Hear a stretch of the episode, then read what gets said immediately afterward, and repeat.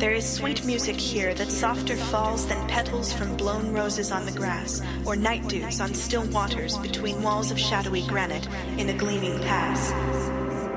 Music that gentlier on the spirit lies than tired eyelids upon tired eyes. Music that brings sweet sleep down from the blissful skies.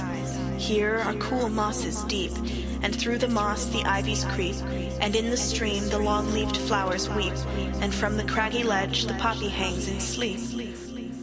The lotus eaters.